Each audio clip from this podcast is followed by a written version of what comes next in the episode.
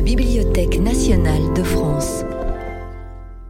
Un nouveau cycle de conférences invite historiennes et historiens à exposer leurs méthodes et outils de travail et à interroger la façon dont ils écrivent l'histoire.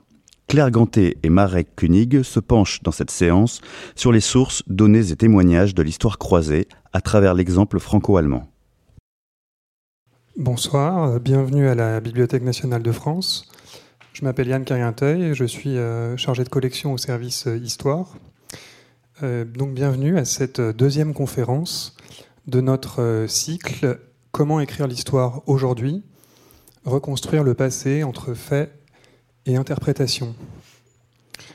L'objet de ce cycle est de, présenter et d'inviter des historiennes et des historiens à exposer leurs méthodes et leurs outils de travail aujourd'hui euh, pour la conférence de ce soir, euh, intitulée L'histoire croisée, sources, données et témoignages d'après l'exemple franco-allemand, euh, nous avons le plaisir d'accueillir Claire Gantet et Marek Koenig. une manière de, reconstruire le, passé, c'est de, questionner l'altérité, d'aller voir l'autre, de l'interroger lui, ses écrits, ses témoignages, ses archives, euh, d'interroger sa vision de l'histoire, de son passé et parfois de notre passé commun. C'est l'une des raisons qui explique qu'il était pour nous évident euh, pour ce cycle d'intégrer euh, l'histoire croisée.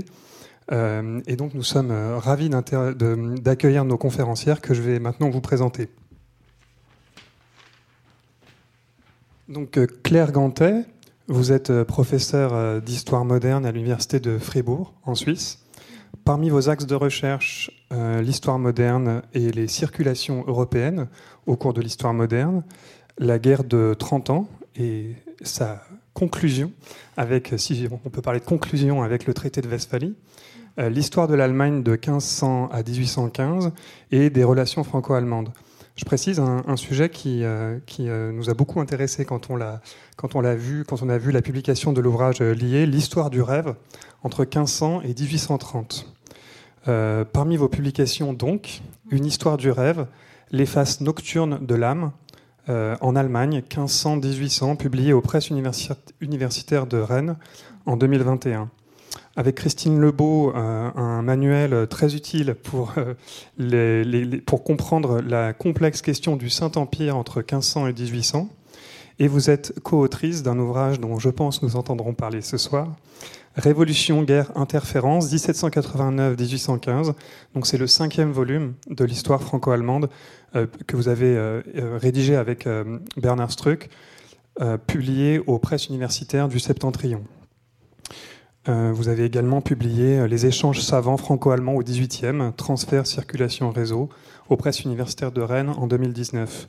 Parmi vos, vos activités au sein de comités scientifiques, on peut euh, nommer euh, votre travail comme membre associé au sein de l'Institut moderne d'histoire moderne et contemporaine, euh, votre travail de présidente au sein de l'Institut de la Société suisse pour l'étude du XVIIIe siècle et votre, rôle actif au sein du jury de l'Agence de la recherche allemande.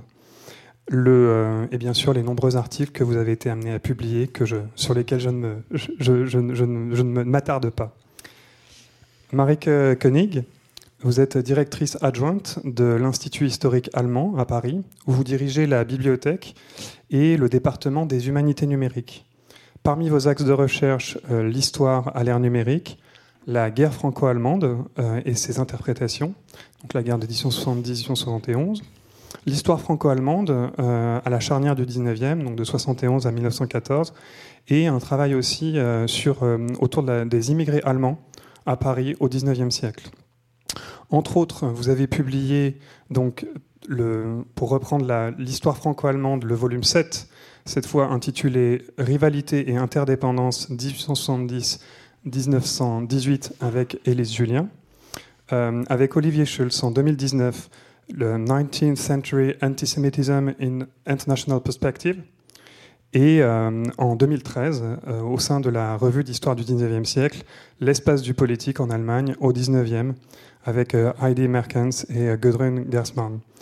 je voudrais souligner le, travail que vous faites avec deux blogs, germanophile et francophile, et plus largement votre souci du, du, lien avec les chercheurs, des outils de travail et de la méthodologie de la recherche pour notamment évidemment les, bien sûr les recherches franco-allemandes et bien sûr euh, de nombreux articles. Vous êtes euh, active au sein de différentes euh, instances scientifiques. Le Conseil de la Bibliothèque nationale et le Conseil scientifique de la Bibliothèque nationale et universitaire de Strasbourg et le Conseil scientifique de la Neue Gallia Germania Judaica, donc un, très beau projet que je vous invite à, à découvrir en ligne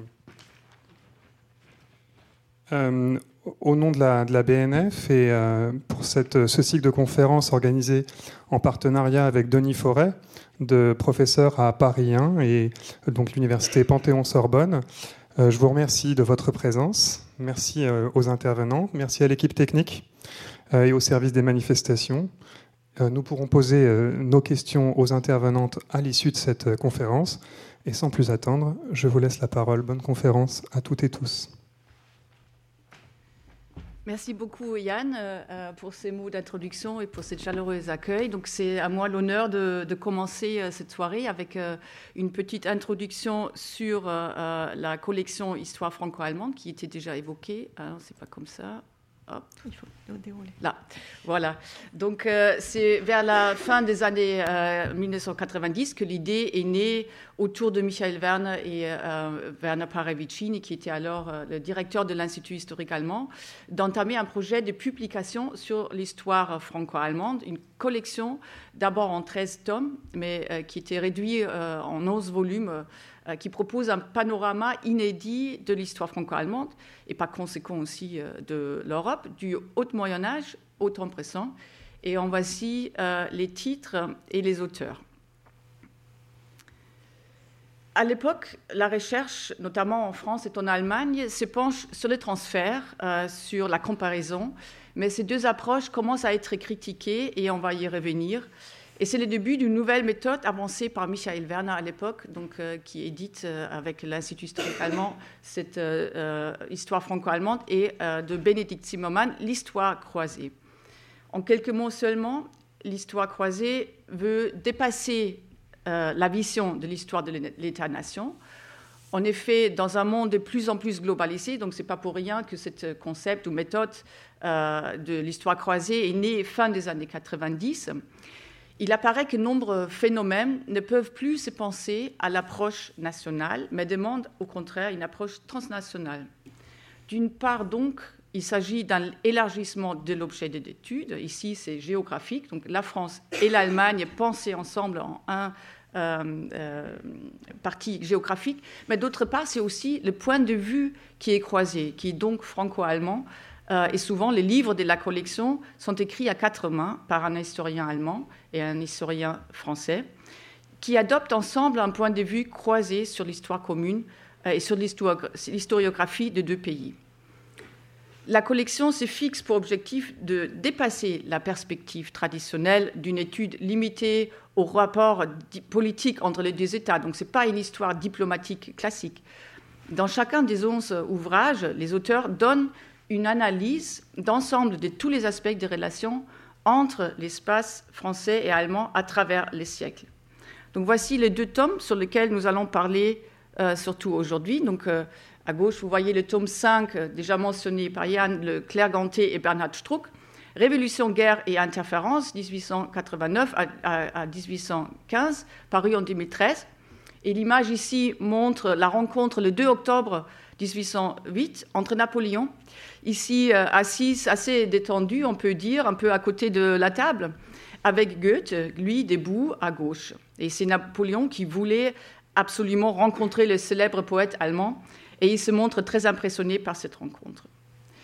L'image met à l'occurrence l'ambivalence des relations entre ennemis politiques, hein, c'est en temps de guerre, hein, et c'est les grands hommes qui se rencontrent, donc euh, entre être repoussés et attirés euh, à la fois. Et à droite, vous voyez euh, le titre du tome numéro 7, donc, euh, écrit euh, par Élise Julien et moi-même, Rivalité et interdépendance France-Allemagne 1870-1918. Et nous avons choisi en couverture de notre livre une image tirée de la une du Petit Journal du 14 juillet 1901. Et cela montre l'arrivée de Henri Fournier, qui est salué par la foule berlinoise. C'est le vainqueur de la course automobile de trois jours de Paris à Berlin. Et on note par ailleurs la participation de deux femmes à cette course. Et l'image montre les drapeaux de la France, de la Belgique, qui est traversée par euh, la course, et de l'Empire allemand. Je dis ça parce que le, euh, drapeau de l'Empire allemand à l'époque, c'est noir et blanc, et l'or vient du drapeau belge. Euh, donc à l'époque, les manifestations sportives, en général, suscitent régulièrement des réactions ambivalentes, on peut dire, entre enthousiasme d'une amitié vécue et le nationalisme inhérent à l'événement. Et cette image montre également un élargissement des sujets traités dans la collection. Ce n'est pas une illustration politique, mais une image qui révèle de la vie quotidienne, la vie culturelle et sportive, euh, pour être précis. Et là, je passe la parole à Claire. Merci. Alors je vais euh, commencer par donner un peu plus de profondeur euh, historique euh, au thème pour revenir un petit peu aux façons par lesquelles les historiens ont thématisé le passage d'une frontière, puisqu'il va s'agir de cette thématique.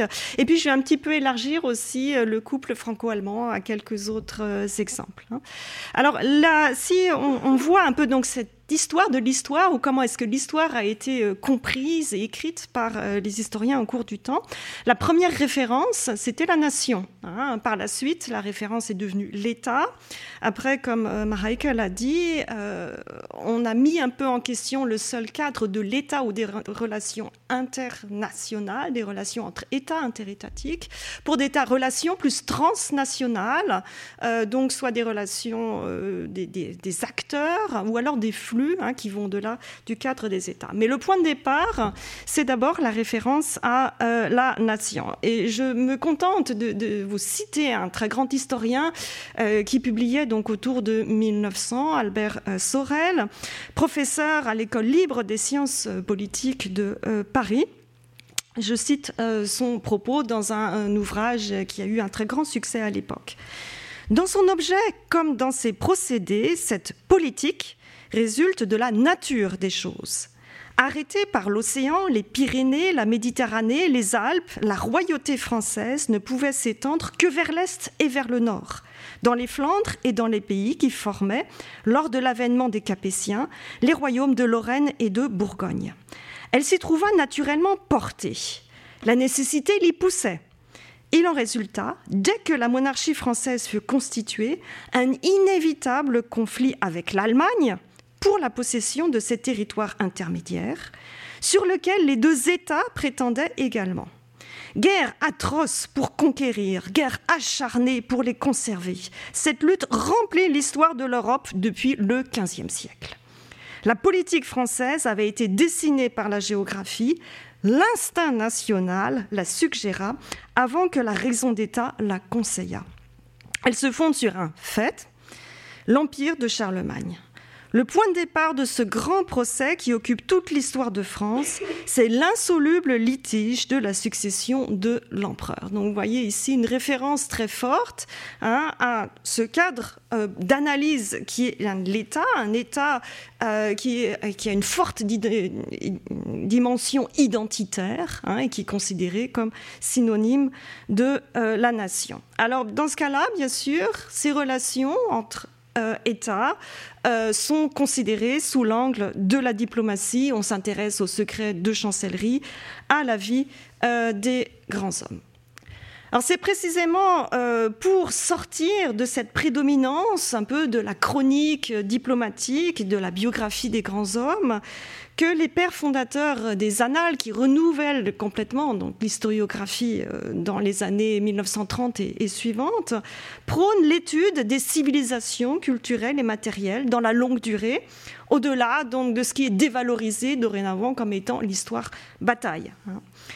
L'histoire euh, diplomatique, essentiellement événementielle, est alors une des principales cibles des annales. Et dès 1931, elle est discréditée par un article de Lucien Fèvre euh, qui écrit après la guerre, donc ça paraît en 1956, hein, je, cite, hein, L'histoire, c'est la guerre. Oui, l'histoire des États.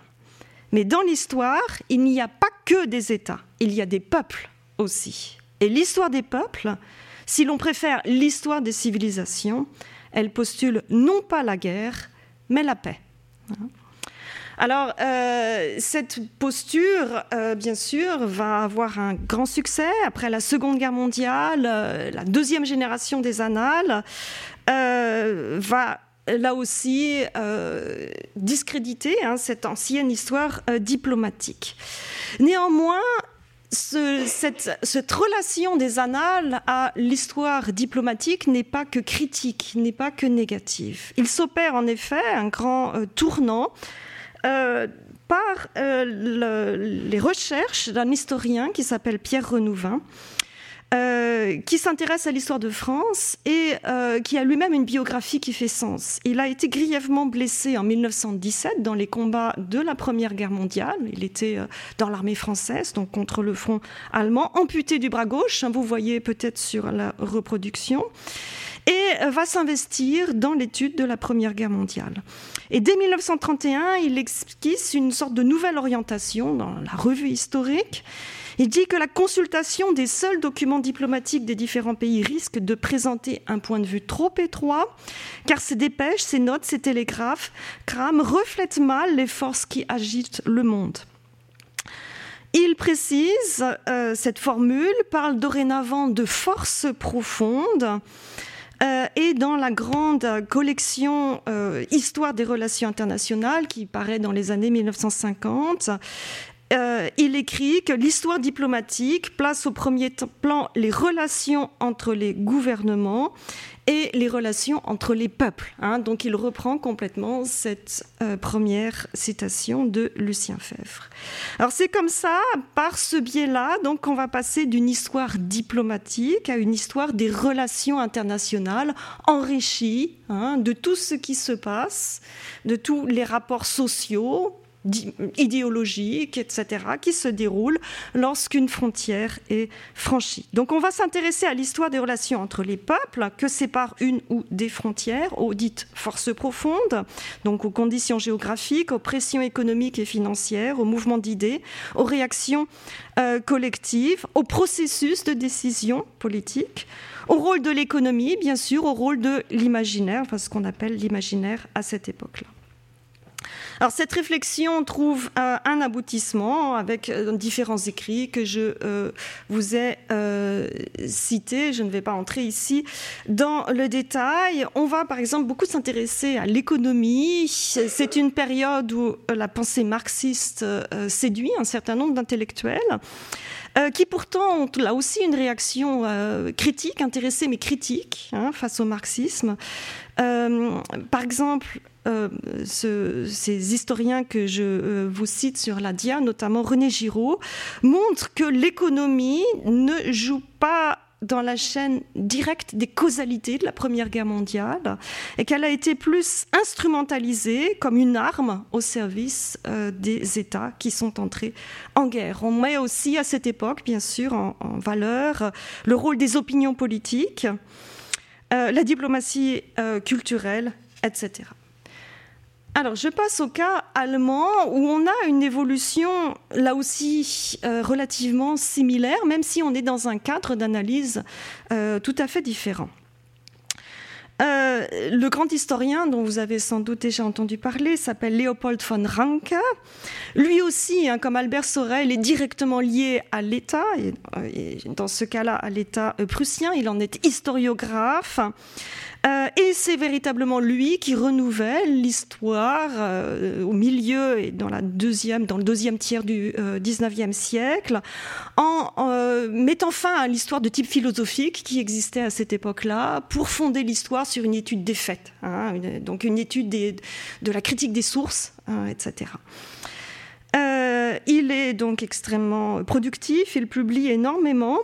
Euh, d'ouvrages. Et la grande question qui va, euh, qui va alimenter ces réflexions, c'est de savoir comment euh, se définit la politique d'un État. il pense que les relations d'un pays avec l'étranger conditionnent très largement la vie politique domestique. Euh, alors, il euh, rédige plusieurs euh, ouvrages et cette question de la primauté de la politique extérieure sur la politique intérieure va bien sûr nourrir quantité de débats en Allemagne, notamment après le vécu de la période nazie.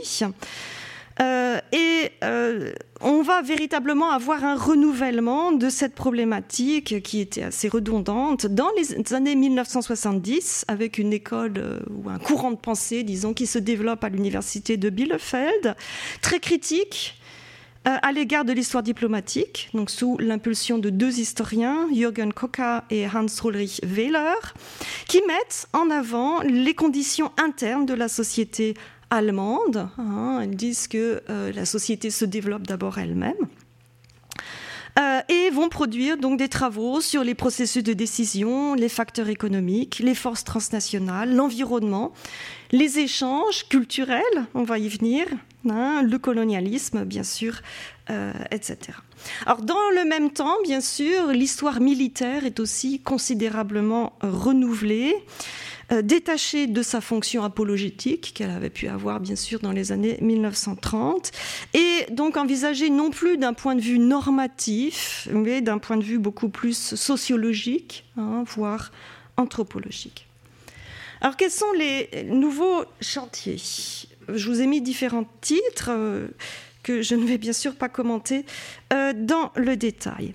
Alors actuellement, bien sûr, comme Mareike euh, l'a déjà dit, le renouveau euh, tient de notre contexte actuel. Les historiens réagissent à un contexte, le contexte de la globalisation qui met un petit peu en question le rôle de l'État dans la menée d'échanges Hein.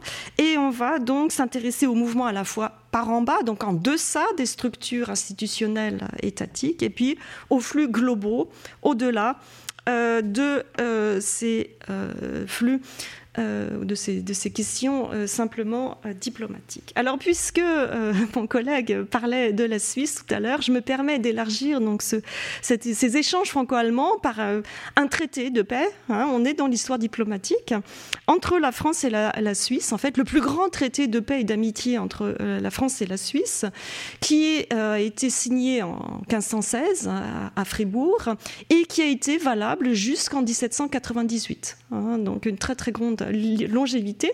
Comme tout traité, bien sûr, c'est fait en deux exemplaires. Hein. Vous avez donc à gauche l'exemplaire français qui est écrit en latin.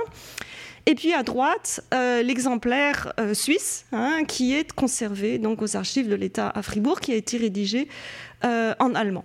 Alors, ce qui est tout à fait intéressant de voir, alors vous avez bien sûr tous les sceaux en bas. Vous voyez déjà que le sceau du roi, qui est le premier hein, sur l'exemplaire suisse, est beaucoup plus grand hein, que les sceaux de tous les cantons suisses. C'est 13 cantons suisses hein, qui euh, signent ensemble ce traité. Et quand vous voyez la première ligne, vous voyez que le nom du roi de France, c'était François, Ier, en latin Franciscus, est beaucoup, beaucoup plus grand dans la graphie hein, que les noms de tous ces cantons euh, suisses. Cela pour indiquer donc un thème sur lequel les historiens euh, travaillent, à savoir les asymétries des relations de pouvoir hein, dans ces relations donc entre États Hein, qui n'étaient pas véritablement prises en considération dans l'histoire euh, diplomatique traditionnelle. Alors si on en vient à, à l'échelon donc des acteurs, un peu l'échelon micro-historique, euh, un type d'acteur n'avait pas véritablement été euh, étudié auparavant, à savoir les femmes. Or, les femmes jouent un très grand rôle dans la diplomatie euh, entre l'Allemagne et la France et puis au-delà, notamment au XVIe siècle, hein, lorsque la diplomatie n'est pas encore très professionnalisée.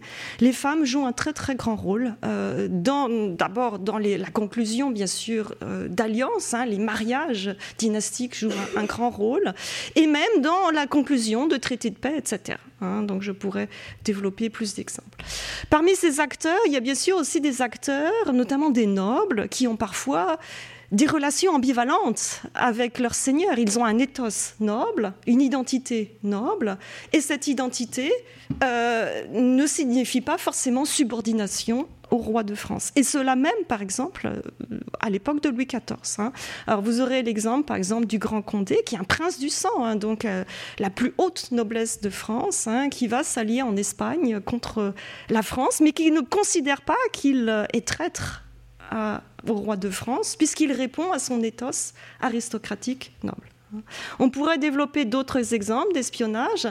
Et comme nous vivons un contexte de pandémie, je me suis dit que je pourrais vous parler un tout petit peu, euh, parmi pardon, ces flux transnationaux, des grandes pandémies de l'époque. La dernière grande vague de peste en Europe de l'Ouest se situe à Marseille. C'est il y a exactement 300 ans, donc il y a un tricentenaire hein, qui se joue. Et euh, donc la peste arrive en fait par les cales d'un navire euh, qui contiennent des rats, hein, et les rats ont été infectés de puces. Hein, la, peste, le bacille de cette peste en fait a infecté ces puces qui sont contenues sur ces rats, et ces rats vont mordre les hommes. C'est comme ça que ça se transmet, et ça vient donc euh, des régions bah, du Proche-Orient. Hein, de nos jours, ce serait un peu Israël, Jordanie, etc. Dans, ces bateaux jusqu'à Marseille, qui était le plus grand port de France et un très très un des plus grands ports de toute la Méditerranée. Donc en 1720. Hein. Alors Marseille réagit, bien sûr, par le confinement, 27 mois de confinement complet. Hein. donc il y a des gardes aux portes de la ville. Toute personne qui veut sortir de Marseille sera abattue, sauf si, bien sûr, vous avez de l'argent. Dans ce cas-là, la corruption fonctionne. Euh, ça dure quatre ans hein, pour rouvrir la ville. Et puis, on construit un mur. Alors, vous voyez ici les différentes. Euh, euh, il y, a des mesures de quarantaine. Il y a aussi l'équivalent du pass sanitaire, hein, des billets, donc attestant que vous n'êtes pas infecté. Et on construit un mur hein, pour essayer d'éviter que la peste ne se propage. Ce, mur existe encore dans le Vaucluse. C'est une photographie aérienne ici. Alors, pourquoi est-ce que je, vous parle de cet exemple? Hormis donc le clin d'œil à l'actualité, c'est parce qu'on a véritablement là affaire à un flux transnational. Et si on revient à notre cadre franco-allemand, euh, dans les villes allemandes de l'époque, on va euh, en 1720-1721, euh, éditer des, ordonnances relatives à la peste, parce que bien sûr, on a des nouvelles de Marseille et qu'on est effrayé par ce qui se passe, et qu'on veut donc prévenir Hein, toute épidémie locale euh, de peste. Hein. Donc la nouvelle se propage, hein, c'est aussi euh, une question de, communication. Et donc, y compris en Allemagne, on va lier, on va avoir des, euh, des ordonnances contre la peste. Alors, dans ce contexte, donc, de renouvellement extrêmement profond des relations internationales, euh, du dépassement hein, euh, de l'échange entre simplement des États, euh, de, de, littéraires, en fait, deux spécialistes de littérature que sont Michel Espagne et Michael Werner, donc en 1985, formulent la notion de transfert culturel. Alors, ils définissent ce terme de transfert, hein, je cite, ce terme de transfert n'a pas, à l'exclusion de son emploi en psychanalyse, de valeur prédéterminée mais il implique le déplacement matériel d'un objet dans l'espace. Il met l'accent sur des mouvements humains, des voyages, des transports de livres, d'objets d'art et de biens d'usage courant à des fins qui n'étaient pas nécessairement intellectuelles. Il sous-entend une transformation en profondeur liée à la culture d'accueil. C'est donc la mise en relation de deux systèmes autonomes et asymétriques qu'implique la notion de transfert. Les besoins spécifiques du système d'accueil opèrent une sélection.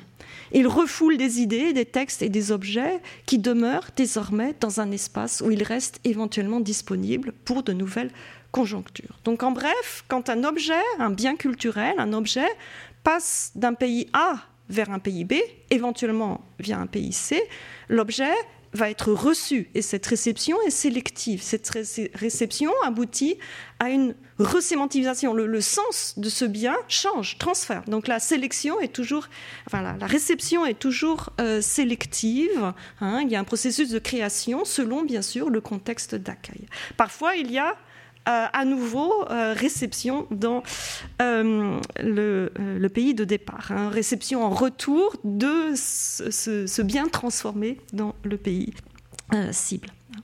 Alors Michel Espagne et Michael Werner sont deux littéraires il voulait en fait travailler sur euh, la, culture euh, nationale, sur les littératures nationales qui se développent au XIXe siècle, en montrant à quel point ces littératures nationales, la littérature par exemple française, la littérature allemande, loin d'être purement nationales, en fait réagissent en miroir et par inspiration réciproque face à l'autre euh, littérature. Ils entendaient donc foncièrement dépasser le comparatisme. Ils disent comparer une littérature française et une littérature allemande, c'est supposer qu'on a deux blocs, hein, euh, le pays A et le pays B, des, blocs donc clos et statiques, et qu'on peut donc comparer terme à terme euh, ce qui se euh, produit donc dans le pays A et dans le pays B. Ils se disent cela n'est pas possible, c'est une erreur. Hein, il y a toujours transformation, adaptation, sélection, transformation.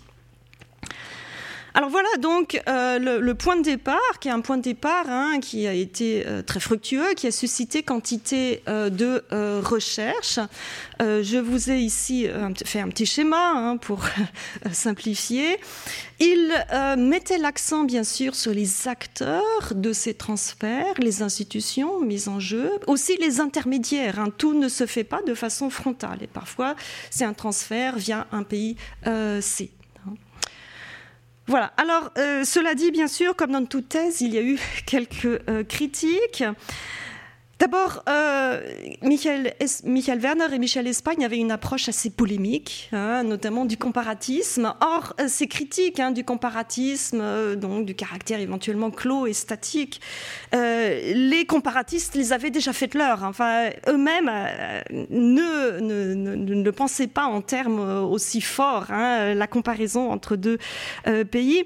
Et par ailleurs, Michel Espagne et Michael Werner, sans le dire, en fait, procèdent à des comparaisons sans cesse. Enfin, tout transfert euh, procède aussi de, de comparaison. Hein. Euh, et il y a aussi le, deuxième, la deuxième critique est une, euh, une, approche quand même un petit peu mécanique de ces transferts. Hein. On part d'un pays A, on arrive à un pays B, éventuellement via un pays C. Et parfois, les inspirations sont tellement multiples, tellement nombreuses, les acteurs sont tellement mobiles qu'on ne peut pas avoir une vision aussi claire d'un échange d'un pays A vers euh, un euh, pays B. Donc voilà quelques euh, échanges. Le dernier, peut-être la dernière critique que l'on pourrait faire, c'est cette notion de, culture, transfert culturel. Hein, pour Michel Espagne et Michel Werner, la culture, c'était quelque chose qui était relativement traditionnel. C'est la haute culture, la culture imprimée, la littérature avant tout. Alors, j'enfile par euh, quelques exemples en troisième point, et ma collègue euh, donnera des exemples euh, qui avanceront un petit peu dans la chronologie. Je commence tout simplement par les Lumières, donc le XVIIIe siècle. Ici, me concentrant sur un seul exemple, à savoir Voltaire, le grand philosophe français, et ses relations avec le roi Frédéric II de Prusse. Alors, euh, Frédéric II de Prusse euh, s'est euh, mis en scène un petit peu comme le roi philosophe hein, à Potsdam, donc dans le château qu'il fait construire en 1745, château qu'il intitule Sans souci, donc un mot d'ordre des Lumières. Euh, il invite euh, Voltaire, entre autres, hein, et on parle français. À l'Académie même des sciences, hein, qu'il renouvelle, il va obliger le français, on, arrête de parler en latin, on va parler en français. Et euh, il invite donc notamment Voltaire, qui va résider deux ans et demi à Potsdam, donc de 1750 à 1753. Fascination donc euh, pour Voltaire, fascination réciproque aussi. Euh, Voltaire voulait quitter la France, il voulait bien sûr avoir un rôle politique, euh, conseiller du prince, hein, et ce qu'il ne pouvait pas avoir auprès de Louis XV. Euh, et euh, non seulement donc Voltaire a été présent, euh, il avait même une chambre, hein, il y a la chambre de Voltaire dans le château de Sans Souci, mais Frédéric II a échangé avec lui quantité de lettres à partir de, 1736. Hein, on a 800 lettres échangé entre Frédéric II de Prusse et Voltaire. Par ailleurs, quand Voltaire meurt en 1778, c'est Frédéric II qui va en personne prononcer son éloge funéraire, hein, ce qui montre l'importance, la, fascination qu'avait Frédéric II. Euh, pour euh, Voltaire. Hein. Alors, il, euh, Voltaire a on le voit sur cette gravure. Hein. Il a pris la plume aussi euh, pour Frédéric II. Donc Frédéric II est debout hein, et Voltaire est assis. Euh, il converse hein, ici et Voltaire joue un petit peu le rôle d'historiographe euh, de Frédéric II. Il a notamment contribué à la rédaction d'un ouvrage qui s'appelle Anti-Machiavel, hein, qui paraît très tôt dans le règne de Frédéric II. Voilà, donc une collaboration ici très étroite, on pourrait se dire, mais c'est un véritable transfert. Alors il y a néanmoins un point d'achoppement, euh, c'est que Frédéric II a été tellement fasciné par la culture française qu'il a complètement ignoré, voire méprisé, les renouveaux de la culture allemande de son temps, hein, notamment les grands renouveaux littéraires, précisément Goethe parlait, dont on parlait euh, tout à l'heure, Frédéric II, les a complètement ignorés. Et là, est-ce véritablement un transfert quand on est complètement fasciné, qu'on adopte très largement des traits d'une autre culture, mais à tel point qu'on ignore la culture propre hein, Donc on peut poser la question, en tout cas la laisser euh, ouverte. Deuxième exemple, c'est euh, la Révolution euh, française. Alors la Révolution française, bien sûr, c'est un moment de politisation euh, notamment de politisation de la frontière commune entre la France et euh, l'Allemagne. Hmm. Les intellectuels allemands, d'abord, se fascinent pour la Révolution française à ses débuts. Hein. Pour eux, c'est véritablement une nation qui naît de principes philosophiques, une sorte d'incarnation euh, des idéaux des Lumières, hein, qui viennent enfin à s'incarner dans un véritable État une nation donc qui naît de la liberté et de la fraternité, euh, qui naît aussi euh, dans cette notion d'une citoyenneté universelle et euh, les intellectuels, jusqu'en 1792, hein, sont très très largement très favorables à la Révolution française.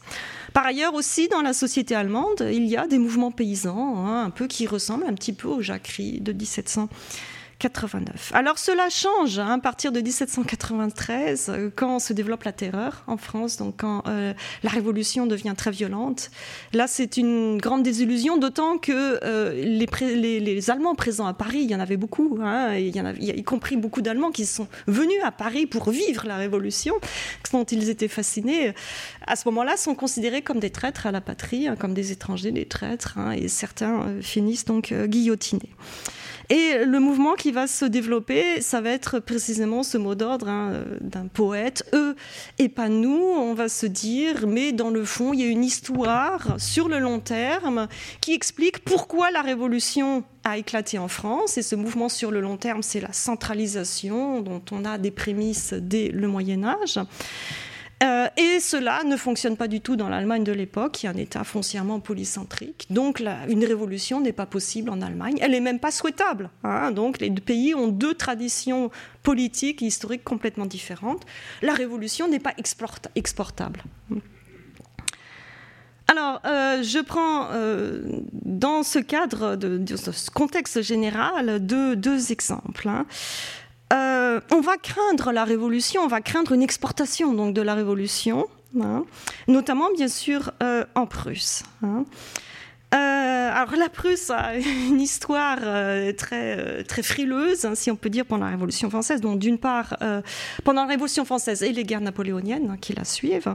Alors d'une part, il y a une défaite fondamentale en, 1806 contre Napoléon. La Prusse manque de s'effondrer, la cour fuit.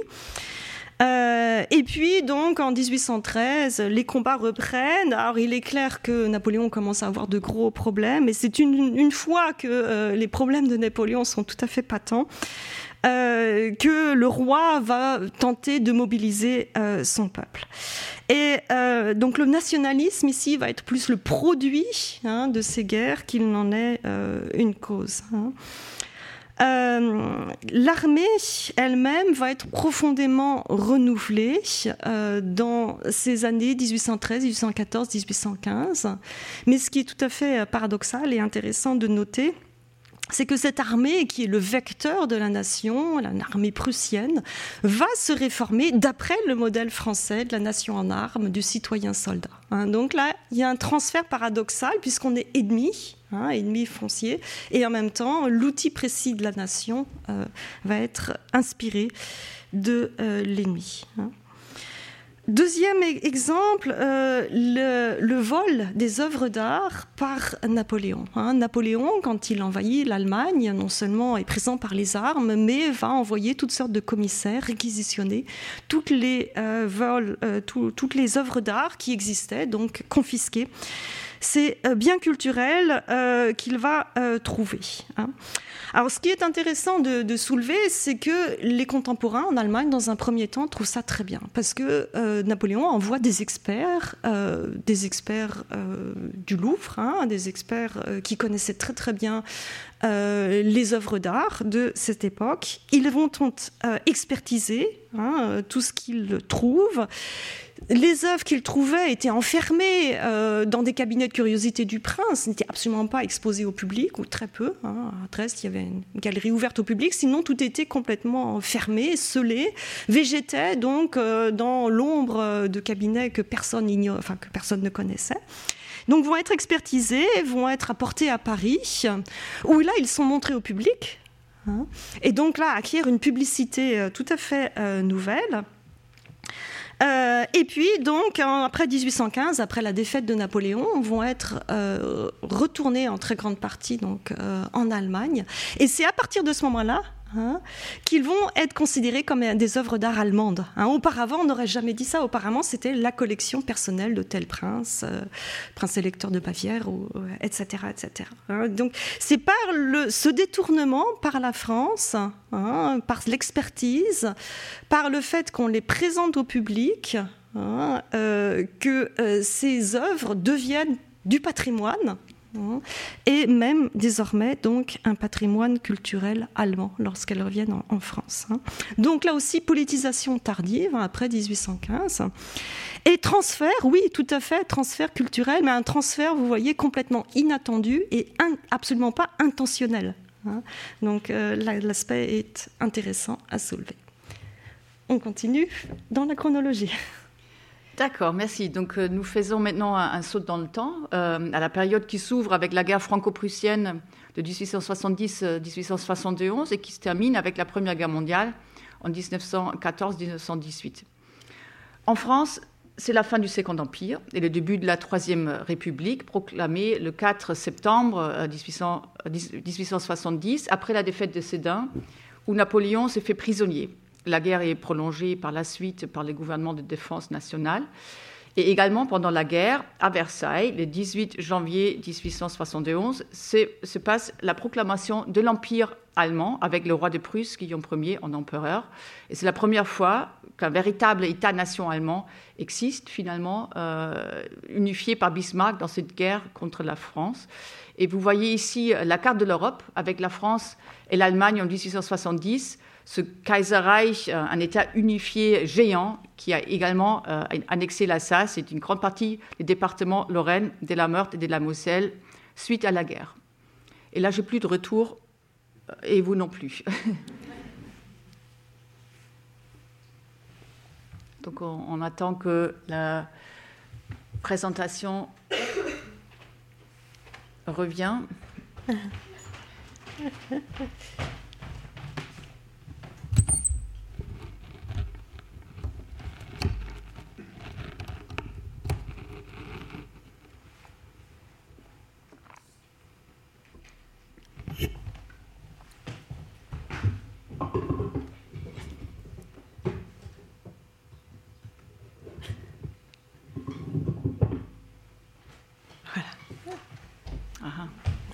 Je vais le jouer maintenant. C'est bon.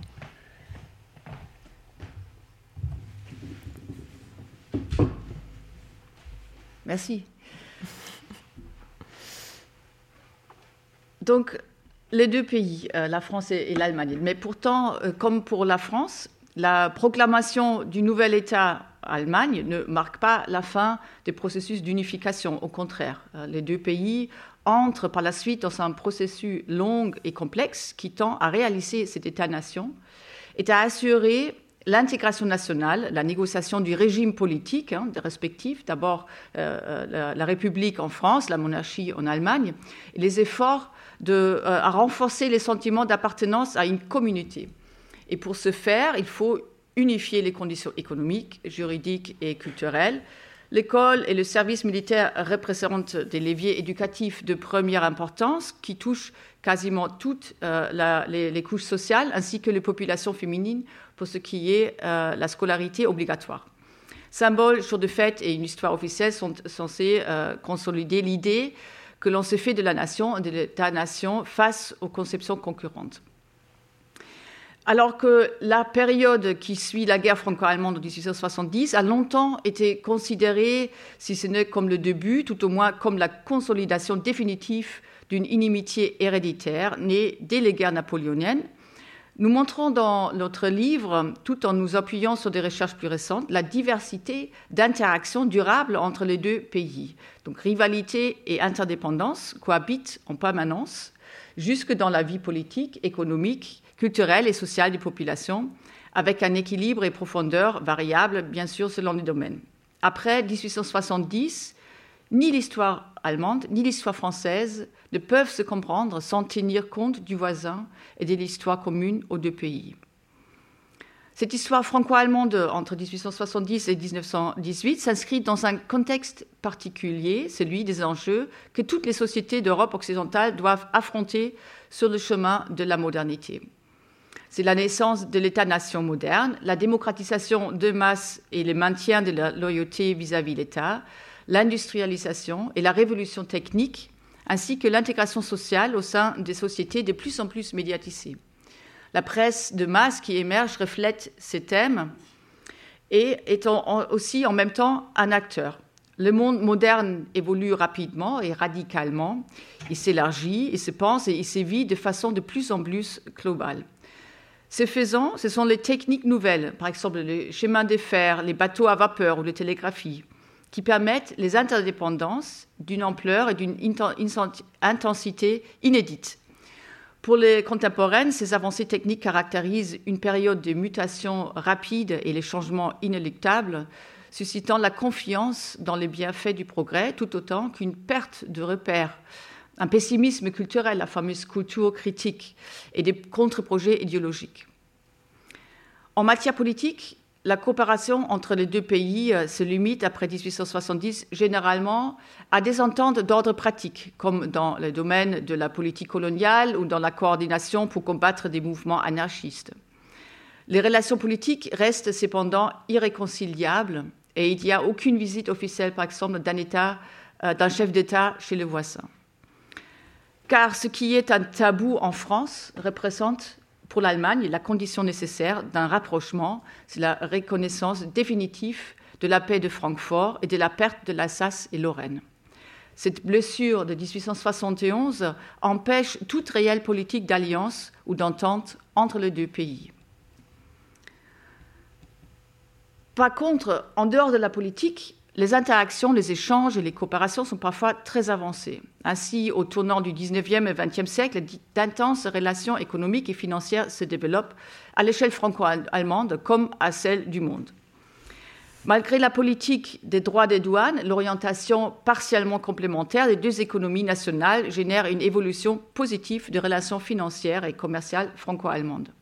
L'Allemagne est surtout orientée vers le capitalisme commercial et industriel, fait ainsi face à une France davantage orientée vers le capitalisme financier, même si les deux économies ont tendance à s'harmoniser au début du XXe siècle. Dans l'industrie lourde, par exemple, les deux pays se trouvent dans une dépendance réciproque des matières premières. Alors que l'Allemagne doit importer à grande échelle du minerai de, de fer pour sa production d'acier, l'industrie lourde française doit importer du coke et du charbon. Des entreprises comme Höchst, Bayer et BASF en passent de devenir des multinationales, acquièrent des usines chimiques françaises afin de réaliser la fabrication de leurs produits en France et d'éviter ainsi d'avoir à payer des droits de douane. En France, on s'intéresse aux mines de charbon, mais aussi au marché d'exportation allemand pour les produits agricoles, des matières premières, la muraterie, les textiles, l'industrie du luxe et les produits coloniaux. Sur le territoire allemand, les entreprises françaises sont surtout implantées en Alsace et Lorraine, qui comptent au total 192 entreprises détenues par des Français, mais on les trouve également à Berlin, à Hambourg et à Leipzig. Il reste que, dans l'ensemble, les entreprises allemandes sont plus présentées en France que les entreprises françaises en Allemagne. C'est là également pour la migration individuelle de travail. Commerçants, ouvriers qualifiés ou non, enseignantes et gouvernantes domestiques s'installent dans la capitale française, la plupart du temps pour une durée limitée à quelques années. Les voyages d'affaires ou des prospections commerciales ne sont pas rares non plus. Ils comprennent parfois une activité d'espionnage industriel. Globalement, les études françaises sur l'économie allemande sont à l'époque sensiblement plus nombreuses que les études allemandes consacrées à la France. Parallèlement aux relations commerciales, les relations financières connaissent un essor au début du XXe siècle. L'excédent de capital disponible en France et les besoins importants de capitaux en Allemagne se complètent. Après la Grande-Bretagne, la France fait partie des bailleurs de fonds les plus importants au monde. À l'inverse, l'Empire allemand manque de capitaux pour soutenir l'engagement international des entreprises du pays, politiquement souhaité dans le cadre de sa Weltpolitik de, euh, en début du XXe siècle. Les entreprises privées ont besoin des relations financières globales efficaces à un tel point que le banquier Karl Fürstenberg parle d'associations naturelles incompatibles avec une politique économique nationalisée. L'impérialisme économique croissant des grandes puissances implique des investissements qui concernent en priorité les infrastructures, donc le transport, les travaux publics et les mines, ainsi que les obligations d'État que vous voyez ici. Le nombre de projets impérialistes réalisés conjointement par des banques allemandes et françaises est important. Entre 1890 et 1905, les banques des deux pays investissent environ 5,5 milliards de francs dans les fonds communs, souvent avec des banques britanniques ou américaines. C'est dans les Balkans et en Turquie que les intérêts s'avèrent particulièrement interdépendants, même si les stratégies politiques ne coïncident pas toujours avec les intérêts de, de sa haute finance. La construction du chemin de fer de Bagdad fournit un exemple. Le gouvernement français est hostile à la participation de banques françaises. Mais celles-ci trouvent un moyen de poursuivre leur participation financière même après février 1914. Des fonds français continuent à être injectés dans le projet, en partie dissimulés avec l'aide de la Deutsche Bank, car pour cette dernière, le principal adversaire au sein de l'Empire ottoman ne vient pas de la France, mais de l'Allemagne. Donc c'est la Deutsche Orientbank qui est une filiale fondée sur place par la Dresdner Bank. Dans d'autres régions, les contacts économiques entre la France et l'Allemagne sont plus conflictuels, bien sûr. Il existe une rivalité industrielle en Bulgarie où Krupp et Schneider sont en concurrence pour des commandes de biens d'équipement militaire en 1904. Et puis, évidemment, au Maroc, le gouvernement français s'oppose en 1909 à l'attribution des concessions à des entreprises allemandes pour la construction du chemin de fer, malgré un, euh, un accord international concernant l'ouverture économique du pays. Il y a d'autres exemples pour une interdépendance entre la France et l'Allemagne avant 1914. De nombreuses villes en, France et en Allemagne peinent à faire face à la croissance foudroyante de la seconde industrialisation et aux poussées migratoires qui l'accompagnent. Des conditions de vie souvent calamiteuses sont marquées par la pollution et les risques sanitaires liés aux entreprises industrielles. Mauvaise hygiène, logement insalubre, cortège de maladies comme le choléra, le typhus et la tuberculose, avec la mortalité élevée qui en résulte, suscitent des critiques véhémentes des médecins, urbanistes, scientifiques et hommes politiques. Tout comme l'urbanisation et ses conséquences, ces débats sont un phénomène à la fois européen et mondial au sein de l'Empire allemand, le fort développement des villes et, la rapidité de la croissance démographique font qu'ils ont mené avec plus d'obstination et une vision plus biologique de la société qu'en France ou en Grande-Bretagne à la même époque. Jusqu'en 1914, la planification des villes et la construction des logements connaissent d'importantes évolutions. D'abord en Allemagne, dès les années 1880, en raison d'une urbanisation plus forte, puis un peu plus tard en France. Les urbanistes constituent dès lors une communauté internationale qui va dans les échanges d'idées et d'expériences visant à promouvoir les progrès sociaux, les moyens de surmonter les rivalités nationales. Leurs échanges portent en particulier sur les domaines de l'architecture, de la conception de voies de communication et d'espaces verts, ou sur la mise en œuvre des mesures d'hygiène comme l'assainissement des logements et l'installation euh, d'égouts. Ils donnent lieu à des congrès internationaux, des séjours d'études et des visites de villes, des projets de recherche transnationaux, des publications dans les revues spécialisées, des expositions, et débouchent même parfois sur la création d'associations internationales. Dans leurs interventions à l'occasion des congrès nationaux, architectes et urbanistes se réfèrent aux problèmes et aux solutions discutées dans d'autres pays européens. Ainsi, en 1910, la Städtebauausstellung, donc l'exposition d'urbanisme de Berlin, où sont présentées les propositions pour le concours du Grosse Berlin, connaît un retentissement international et sert de modèle au concours de Grand Paris euh, qui doit avoir lieu en 1919. C'est un architecte français, Léon Josely, qui décroche par ailleurs le deuxième prix du concours berlinois. Dans leurs écrits, théoriciens français et allemands se réfèrent aux idées du pays voisin en matière d'urbanisme et de voirie, quoique les publications anglaises jouent un rôle euh, au moins équivalent. Le musée social promeut en 1896 et 1897 des voyages d'études en Allemagne et en Italie afin de faire connaître les organismes locaux des crédits coopératifs. En 1912, les communes du département de la Seine suivent l'exemple de la ville de Francfort en matière de répartition des terres. Sous influence des tensions entre imitation et rejet du voisin, ces modèles trouvent une nouvelle expression hybride, nationale et locale. En retour, irrigue à nouveau le pays qui l'a inspiré. Mais au-delà de la volonté de coopération et d'échange se manifestent aussi les critiques et le rejet à l'égard du style architectural du pays voisin. En Allemagne comme en France, des architectes nationalistes militent pour le rejet des styles étrangers et la préservation des traditions nationales et locales.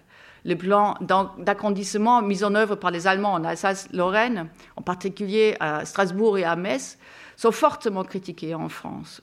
À l'inverse, les boulevards parisiens suscitent le rejet des architectes et des urbanistes allemands qui préconisent la conservation des ruelles moyenâgeuses des centres-villes.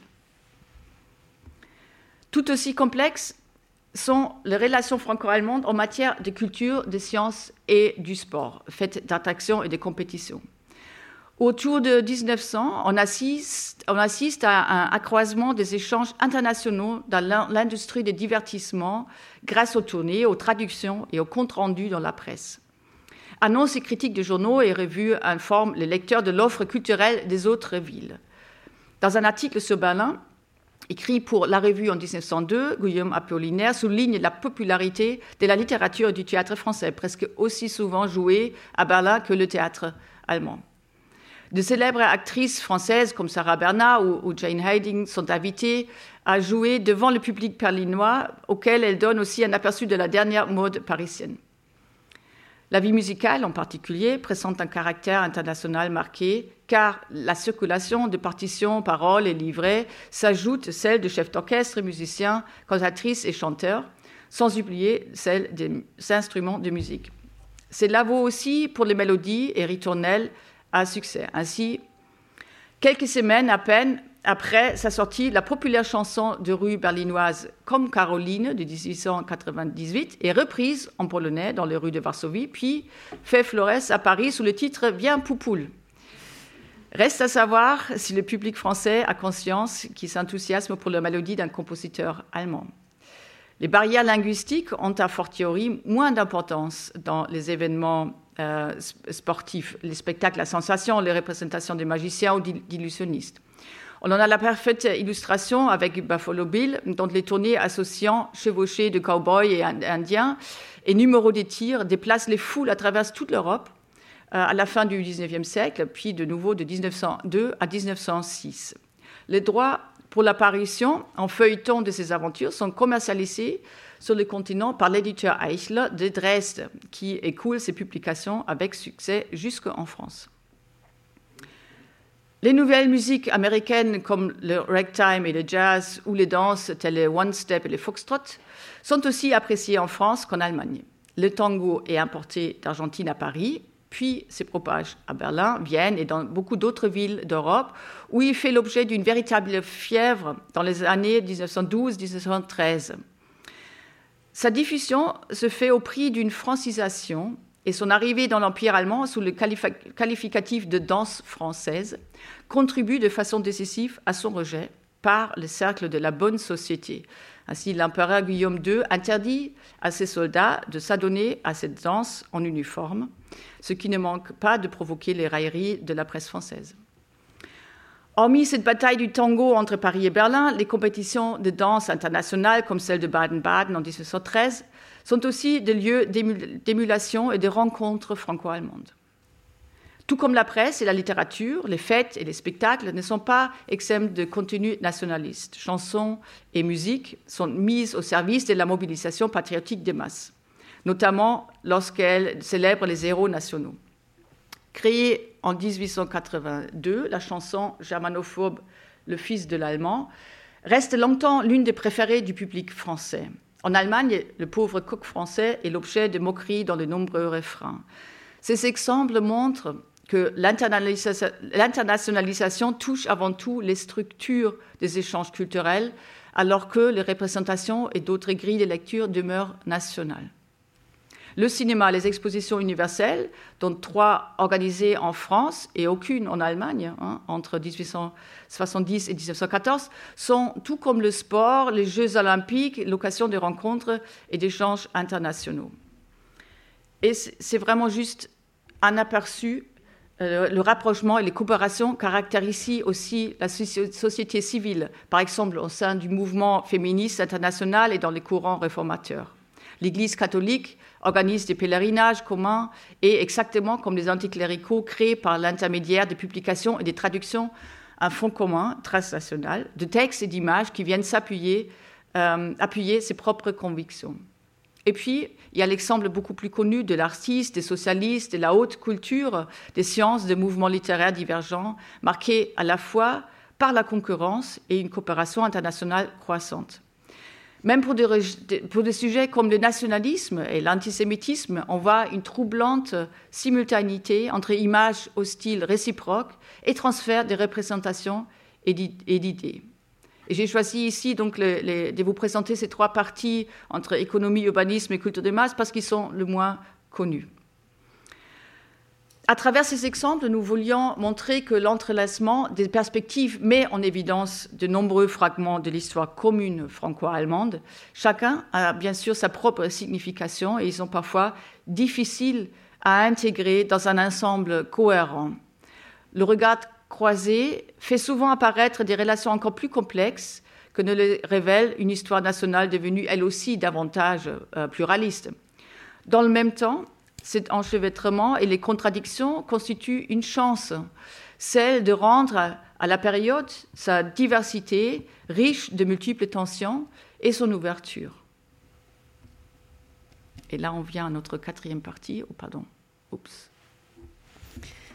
Alors je reprends un tout petit peu la parole pour euh, suggérer, euh, d'après donc cette période et cette historiographie que nous avons esquissé, quelques enjeux, quelques problèmes, éventuellement quelques euh, pistes de recherche. Alors vous l'avez bien compris, il s'agit véritablement de dépasser les cadres nationaux. L'histoire franco-allemande n'est pas l'histoire de la France plus l'histoire de l'Allemagne. Hein, c'est quelque chose d'autre. Hein, voilà, c'est l'histoire d'entrecroisement, d'entrelacement qui font sens qui sont créateurs de dynamiques ou destructeurs parfois, hein, tout dépend de la perspective hein, que l'on voit. Alors précisément, le premier point, c'est que euh, quand on fait une histoire des transferts, on est foncièrement très optimiste, très optimiste. Enfin, on vit d'ailleurs à, l'ère euh, de l'amitié franco-allemande. Enfin, pour nous, tout ça, cela va de soi.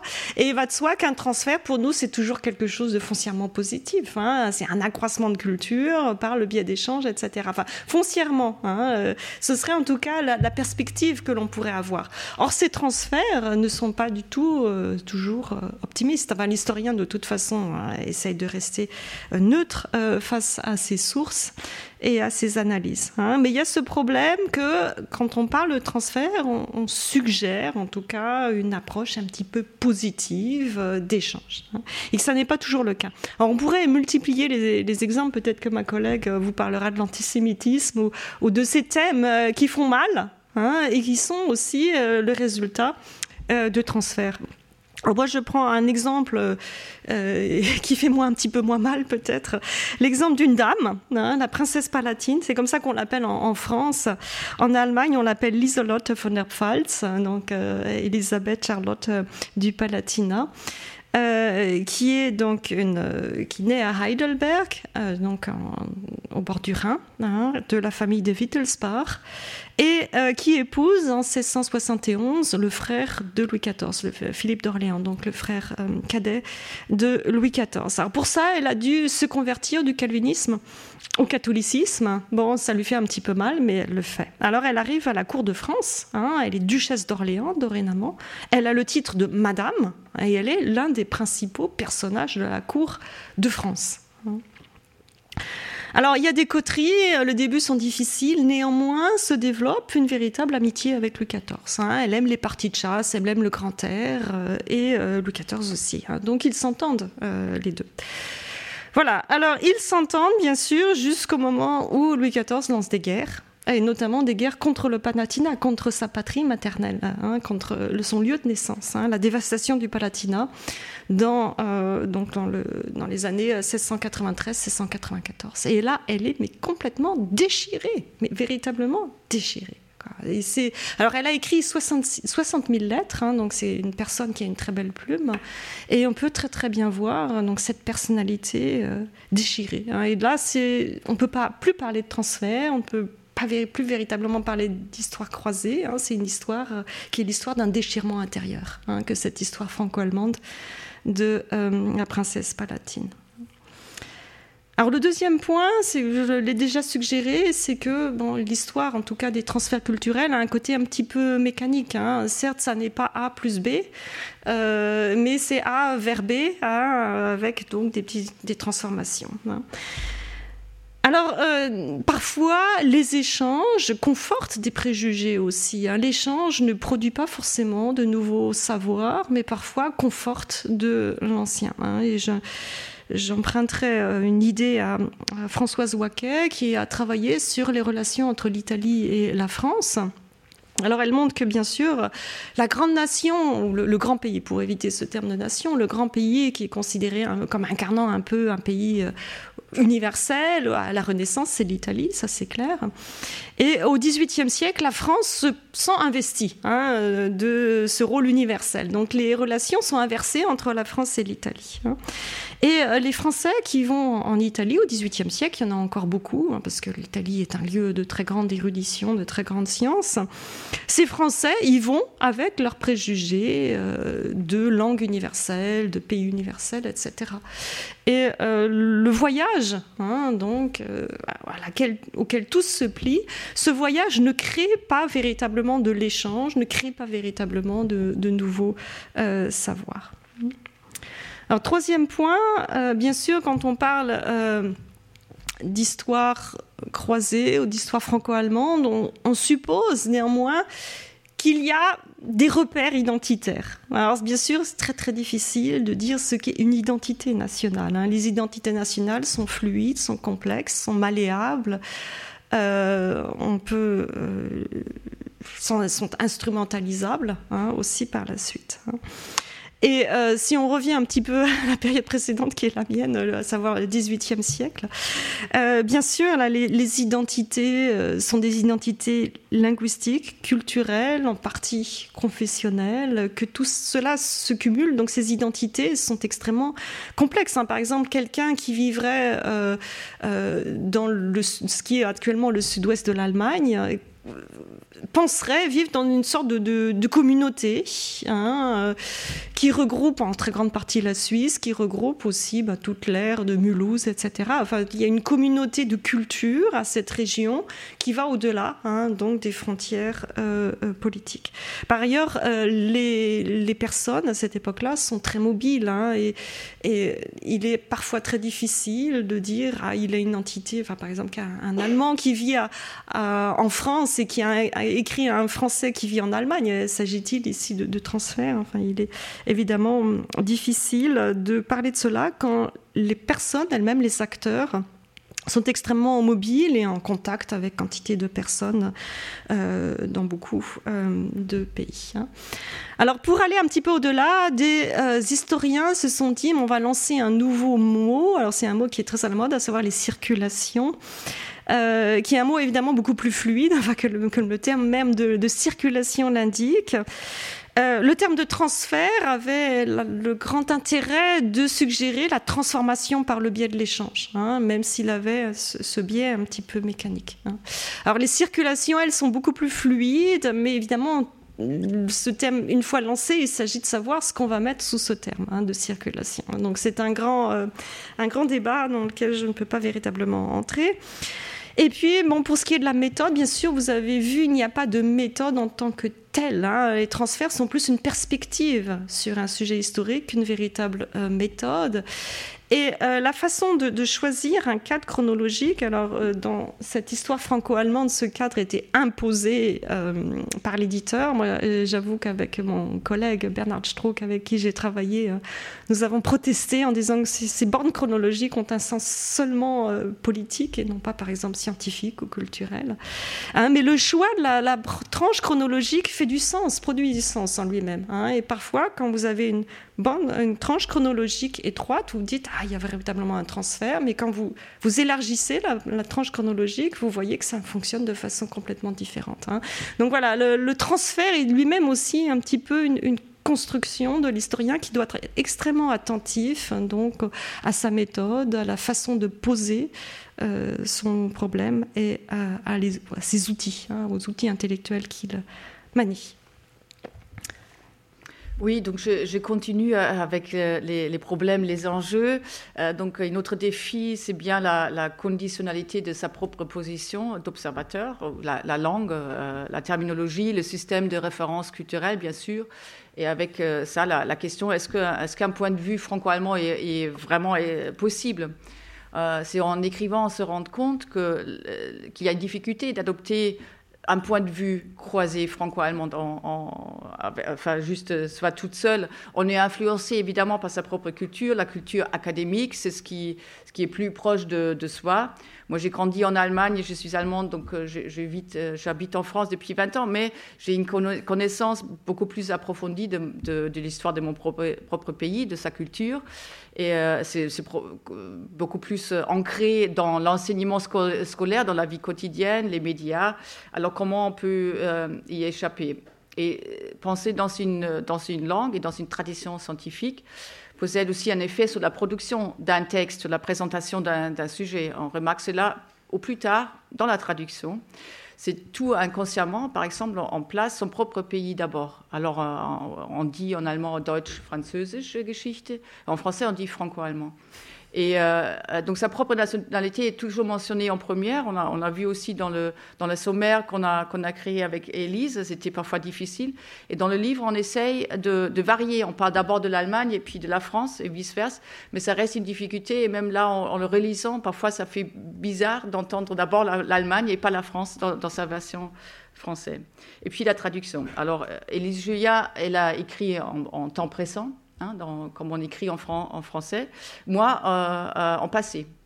Donc pour la traduction, voici, non, ça c'est une, partie de la collaboration. Il fallait donc que la traduction euh, transpose aussi les phrases pour ne pas avoir une rupture entre les deux parties.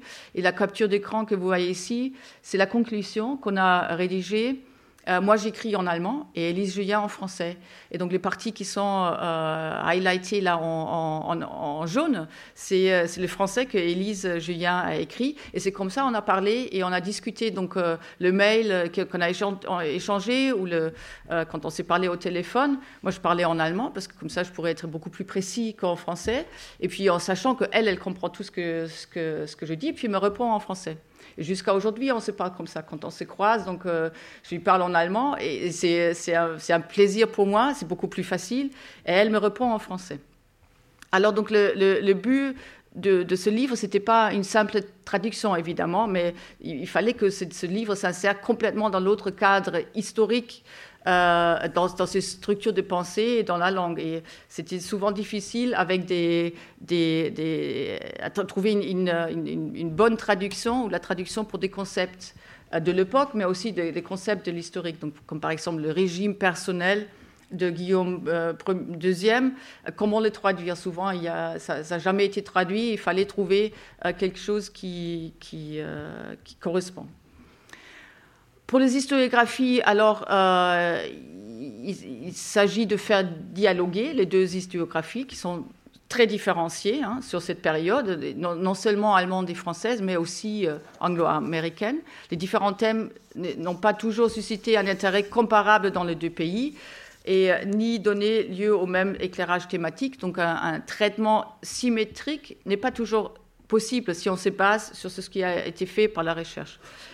Mais par contre, ces disparités donnent un aperçu intéressant des différences entre les thèmes, les sujets, les traditions scientifiques dans les deux pays et renseignent aussi sur le domaine des recherches euh, encore peu explorées à ce jour. C'est par exemple le cas de la politique extérieure de la Troisième République des années jusqu'en 1890, donc le, début de sa, politique extérieure. Il y a pour l'Allemagne, pour la politique extérieure de Bismarck, il y a un Himalaya de textes euh, qui étaient publiés, mais euh, pour la France, peut-être 5, 6 livres seulement sur cette période, parce que la France était euh, isolée en Europe. C'était la seule république, elle était entourée des monarchies, donc il y avait une marge de manœuvre assez limitée, et donc ce n'était pas beaucoup recherché euh, actuellement. Donc si vous cherchez un, sujet de recherche, je vous conseille de, regarder euh, peut-être cette, période-là. Un autre exemple, c'est le pacifisme. C'était un mouvement fort en, France à l'époque, avec quelques 100 000 personnes qui s'engageaient. Mais en même temps, c'était un, mouvement mal vu euh, en France, car pour garder euh, la paix, les pacifistes étaient prêts à renoncer à l'Alsace et la Lorraine. Or, jusqu'à aujourd'hui, il y a peu de recherches sur le mouvement de pacifisme en France. Il y en a, mais très peu. Pas contre en Allemagne, le mouvement avait quelques 10 000 personnes seulement, donc un, dixième. Mais le pacifisme est très bien étudié aussi, probablement parce que c'était le mouvement opposite au militarisme qui lui aussi est très bien euh, recherché parce qu'on sait ce que ça a donné par la suite. Euh, pour les limites de l'approche franco-allemande, euh, il faut aussi noter les limites. s'il y a certains thèmes qu'on ne peut pas aborder dans un cadre exclusivement bilatéral. Euh, certains transferts, certaines évolutions se fassent sur le plan régional aussi, de manière transfrontalière, ou encore dans un contexte européen ou impérial et global. Ainsi, les sujets comme la politique extérieure, euh, étrangère, le colonialisme, mais aussi le pacifisme et la Première Guerre mondiale, évidemment, euh, nous avons donc choisi pour une ouverture de la perspective franco-allemande, pour avoir une perspective multilatérale. Euh, en matière d'histoire coloniale, par exemple, la Grande-Bretagne jouait un rôle beaucoup plus important pour la France que l'Allemagne.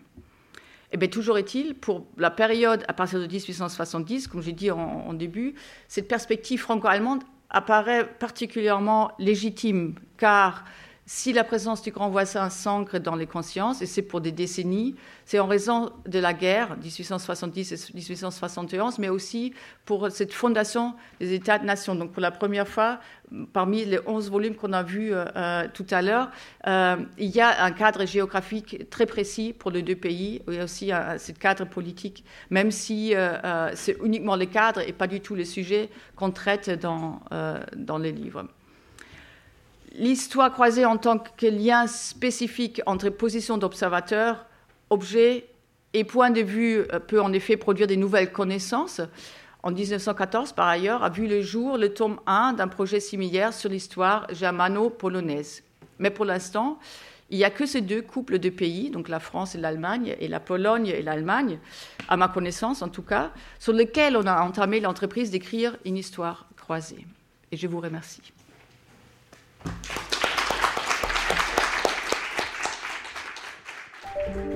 Vous venez d'écouter un podcast de la Bibliothèque nationale de France.